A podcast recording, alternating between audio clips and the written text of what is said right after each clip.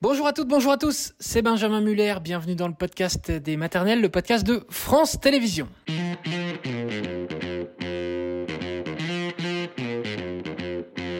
Aujourd'hui, le thème de cet épisode, être maman et polyamoureuse. Qu'est-ce que ça peut bien vouloir dire? Ouh là là, je sens que ça suscite beaucoup de questions chez vous.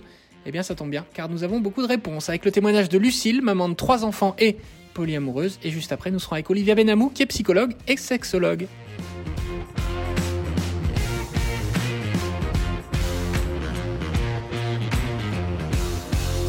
On parle d'une forme de famille, j'allais dire inédite, non pas vraiment, hein, parce qu'on en parle de plus en plus, mais enfin en tout cas on va dire un petit peu singulière, le polyamour. Bonjour Lucille. Bonjour. Lucille, vous êtes auteur et journaliste, vous êtes la maman de Max qui a 12 ans, Adam qui a 10 ans et Alba qui a 7 ans. Et donc vous allez nous raconter ce matin comment vous avez euh, trouvé votre équilibre en étant amoureuse de deux personnes à la fois et ce, en toute transparence. C'est-à-dire que ça n'a jamais été un, non-dit. Et on retrouve votre témoignage dans un formidable bouquin qui s'appelle Polyamoureuse, qui s'affiche donc sur votre écran euh, et qui a été édité chez Larousse. Alors, on parle un petit peu de votre histoire. Vous avez d'abord eu un mariage éclair, donc euh, qui n'a pas duré. Puis ensuite, vous êtes tombée amoureuse d'un autre homme à 25 ans. Comment a débuté cette relation avec euh, cet amoureux-là? Euh, bah, en fait, comme on s'est construit sur euh, des relations qui n'ont pas marché, euh, on s'est tout de suite dit qu'on voulait déjà être très sincère, honnête l'un envers l'autre, mhm. ne pas se trahir et puis surtout toujours se dire la vérité. Donc, donc en fait, c'est par les échecs qu'on a eu avant qu'on s'est dit, en tout cas, on va essayer de rester toujours intelligent mhm. et se respecter. Donc ça a beaucoup joué sur notre couple par la suite. Et vous êtes tombée enceinte très vite oui, euh, au bout de deux semaines. Ah, effectivement, oui, je dis très vite, c'est très très vite. oui, ça arrive parfois. Et, euh, et là, bah, il y a une décision à prendre. Euh, j'avais envie d'avoir un enfant depuis longtemps, lui aussi. Donc on s'est dit, de toute façon, au pire, même si notre couple ne marche pas, on va décider d'être des bons coparents. Donc c'est une décision qu'on avait prise dès le départ, mais on est resté quand même ensemble dix ans. Déjà, euh, d'ores et déjà, on sent quand même que la communication, euh, franchement, euh, se fait très très facilement parce que vous anticipez déjà, vous dites on se fâchera jamais, quoi. Ça, c'est pas quand même pas mal. Ça ne veut pas dire qu'on peut, mais on essaye en tout cas. Alors à ce moment-là, vous commencez à discuter sur Internet, à vous distraire un peu. Il faut dire que vous avez eu donc votre enfant très très vite, quoi. et vous faites la connaissance d'une femme et vous décidez d'aller la voir, de la rencontrer avec l'accord de votre mari. Et cette rencontre, elle vous bouleverse totalement, Lucille. Euh, vous tombez amoureuse d'elle et dès le lendemain, vous en parlez à votre mari. Comment est-ce que vous avez abordé le sujet avec lui? Alors en plus, je précise, j'ai eu un deuxième enfant oui, vous avez deux enfants très Donc là, je suis au stade de ma vie où j'ai deux enfants très jeunes, avec deux ans d'écart. Et, euh, et du coup, bah, donc oui, je suis un peu. Euh, j'ai besoin d'aller voir le monde extérieur, ce qui se passe, parler avec d'autres gens. Je suis un peu enfermée chez moi depuis deux ans. Euh, enfin, beaucoup de jeunes parents connaissent ça. Et, et, oui, je rencontre cette femme qui me fait beaucoup rire, qui me plaît beaucoup. on décide de se voir pour bah, voir un peu je sais pas, on sentait qu'il se passait quelque chose quand même, et il y avait une volonté de, de, tester ça euh, dans, le, dans la rencontre physique. Alors, ça aurait pu être complètement juste euh, un apéro, euh, un dîner. Et puis, en fait, je suis restée toute la nuit. je ne suis pas allée la voir sans le dire à mon mari aussi. Il était tout à fait au courant que j'y allais, tout à fait au courant que je ne savais pas ce qui allait se passer. Et puis, le lendemain matin, quand je suis rentrée, je me suis effondrée et je lui ai dit Je comprends pas ce qui se passe. Je commence à avoir des sentiments pour elle. J'ai toujours des sentiments pour toi. Qu'est-ce qu'on fait?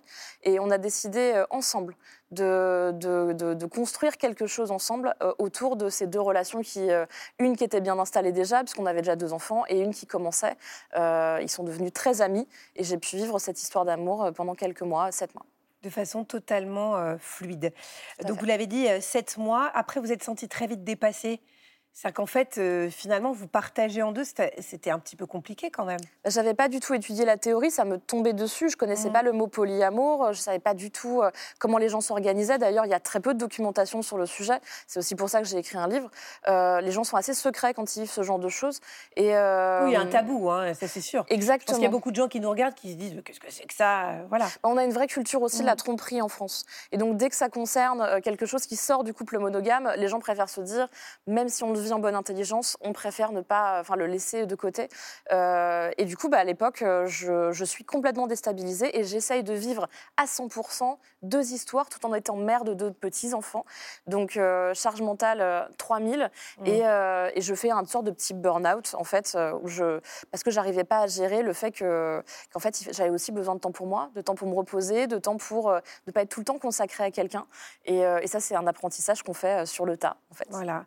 Et donc bon bon, vous êtes séparé de votre compagne hein, à l'époque. Et puis, ça a été un petit peu difficile. Vous avez pris du temps pour réfléchir, pour vous retrouver, hein, vous, vous l'avez dit, pour prendre du temps pour vous.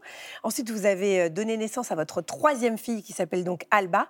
Et vous êtes tombée amoureuse d'un autre homme, Benjamin. Exactement, mais parce qu'en fait, la, règle un peu dans le polyamour, c'est qu'on est polyamoureux, ou en tout cas, on le vit totalement que quand on a des relations polyamoureuses. Mhm. Donc, euh, en fait, j'ai continué pendant quelques années euh, à vivre ma vie euh, sans me poser de questions et sans forcément, enfin, en cherchant évidemment un peu ce que j'avais vécu et comment j'aurais pu faire mieux.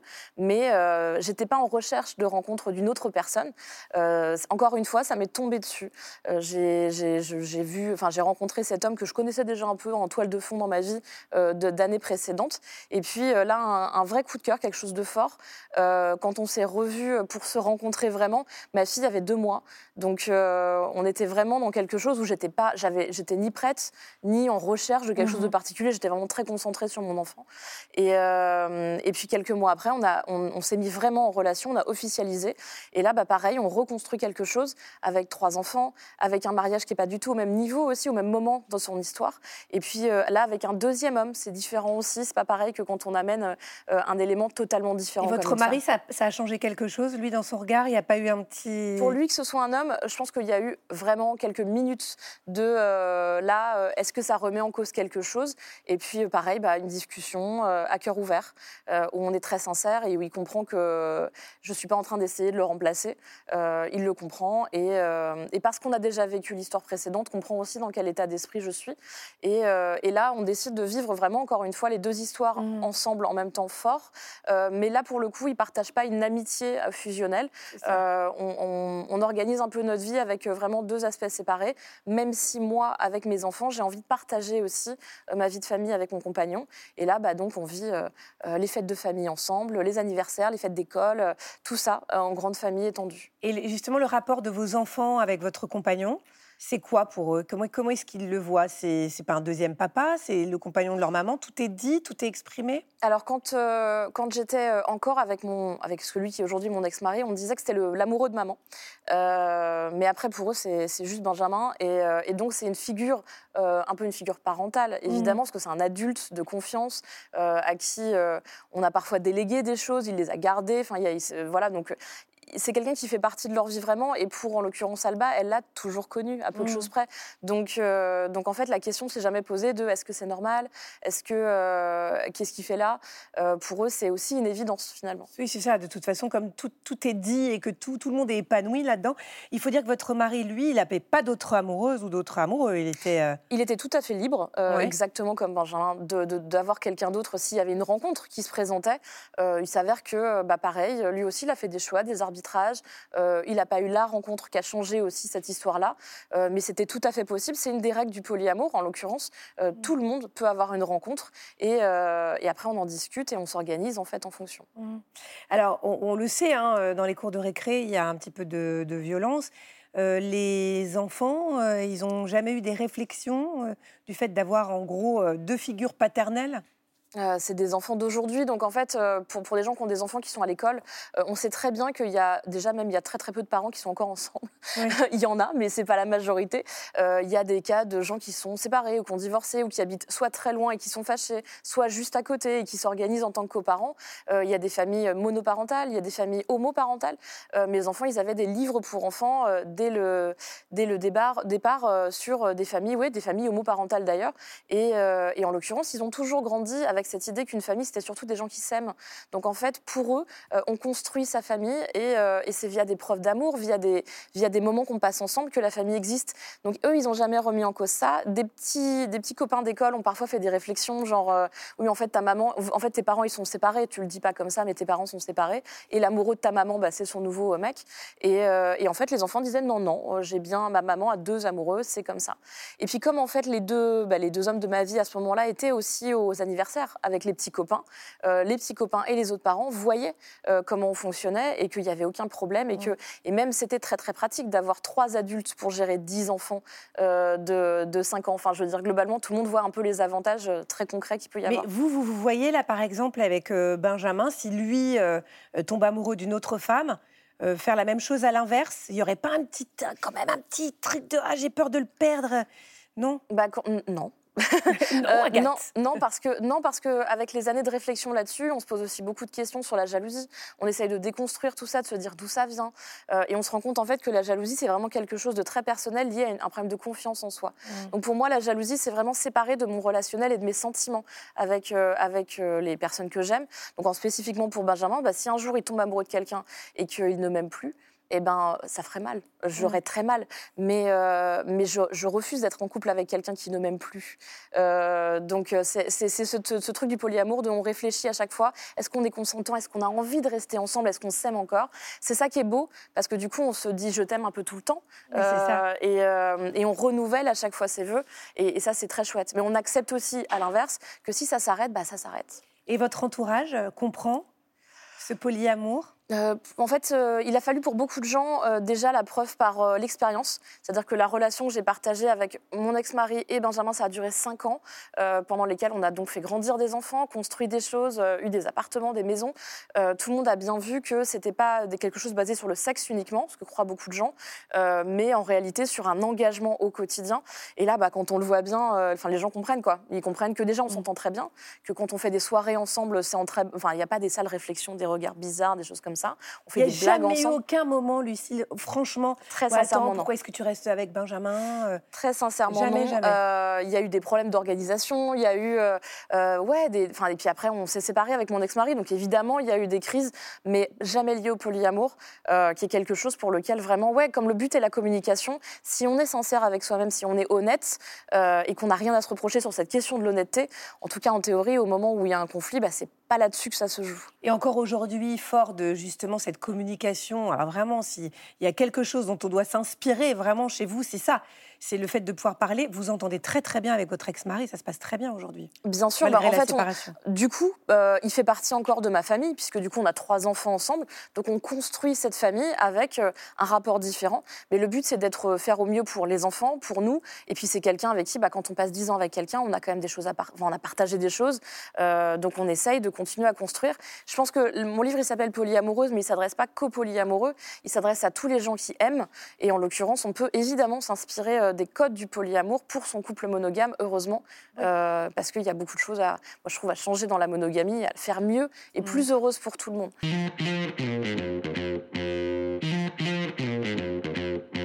Et les questions que vous envoyez, on va les transmettre tout de suite à Olivia Benamou. Bonjour Olivia, merci d'être avec nous. Vous êtes psychologue clinicienne, psychothérapeute, sexologue. On l'a entendu hein, dans le témoignage de, de Lucille elle a réussi quand même à imposer ce polyamour de façon totalement naturelle auprès de son conjoint, hein, tout simplement. il y a eu euh, euh, la première crise de pleurs, et puis après, on a l'impression que tout s'est très très bien passé. Euh, comment est-ce que ça peut fonctionner? Parce que là, on entend un, un, un, peu un modèle idéal, ça ne peut pas fonctionner avec tout le monde, on est d'accord? Oui, je pense qu'effectivement, le, le, modèle présenté par Lucille semble assez idéal et c'est même assez touchant parce que euh, on a le sentiment qu'il y a derrière une sorte de quête extrêmement romantique finalement d'un amour qui pourrait euh, s'exprimer de manière euh, très libre et d'avoir en face de soi un interlocuteur toujours extrêmement compréhensif, tolérant et surtout capable sur le plan psychique de tolérer un partage. Vous lui mhm. avez dit tout à l'heure, mais vous ne seriez pas un peu jalouse si Benjamin tombait pas amoureux. C'est ça. Vous avez entendu la voix d'Agathe Le Caron qui parle. Hein, c'est ça.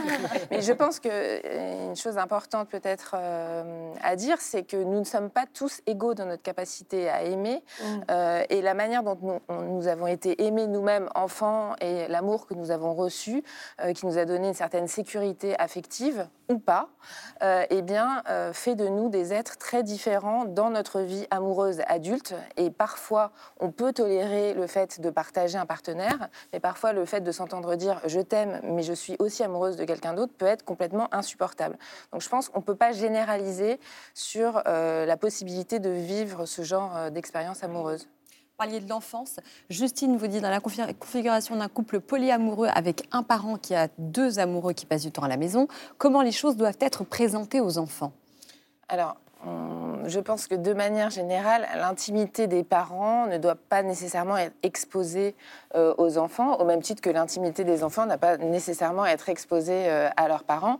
Euh, je considère que si la vie des enfants n'est pas chamboulée dans dans le quotidien, qu'il n'y a pas de, je sais pas, de déménagement, de changement d'école, d'impact en tout cas tangible sur leur vie quotidienne, il n'y a pas forcément lieu de tenir des grands discours. En revanche, Oui. c'est important d'être attentif aux questions qui peuvent être posées par les enfants. Mais par exemple, Benjamin qui vient euh, dans, dans cette situation-là, euh, on le présente comment au départ? Qu'est-ce que tu.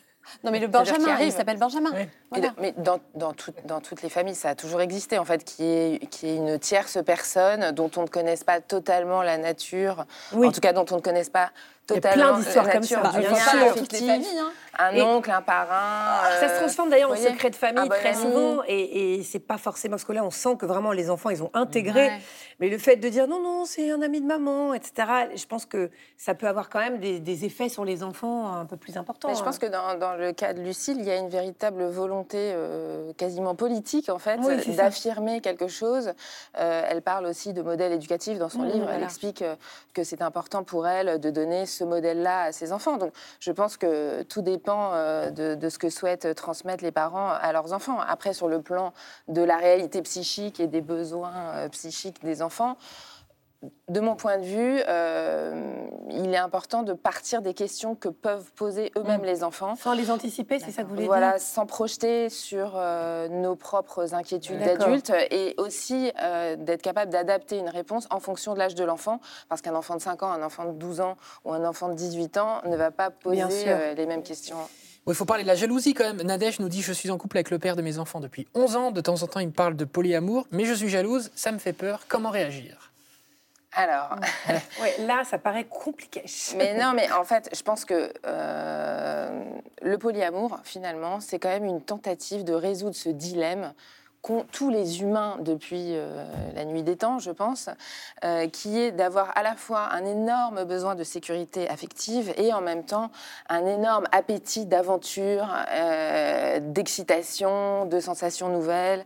Donc, en effet, enfin, la question euh, posée euh, par cette téléspectatrice euh, revient sur ce, sur ce dilemme euh, qui, qui ne peut pas être résolu de manière absolue. En revanche, ce qui est intéressant, c'est que ça puisse susciter un dialogue au sein du couple et que chacun puisse exprimer tranquillement euh, ses attentes, ses besoins.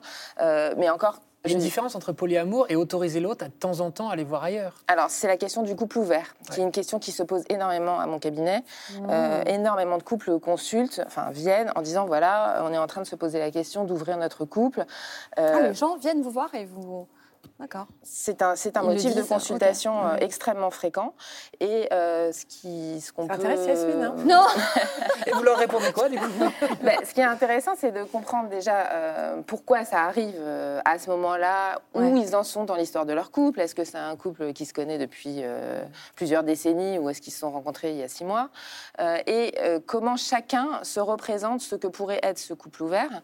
Et ce qui est assez frappant, c'est quand même que la plupart du temps, il y en a un qui est toujours beaucoup plus partant que l'autre. Ah, c'est ça. hein. Et, Ouais. et, et- et- et que l'un des deux doit... euh, C'est souvent l'homme celui qui est le plus partant ou non? Pas nécessairement. Pas nécessairement. Je dirais que c'est vraiment 50-50. Et, et, et ce que je retiens, c'est que souvent, l'un des deux doit vraiment prendre sur lui énormément ou, par amour, en fait, renoncer à des choses importantes pour lui-même. Et, parfois, ça peut, euh, ça peut mettre vraiment à mal le couple euh, au point de provoquer des ruptures.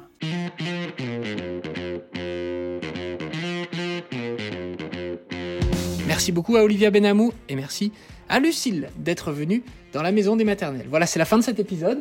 Je vous dis à toutes et à tous, à très vite. Ciao tout le monde.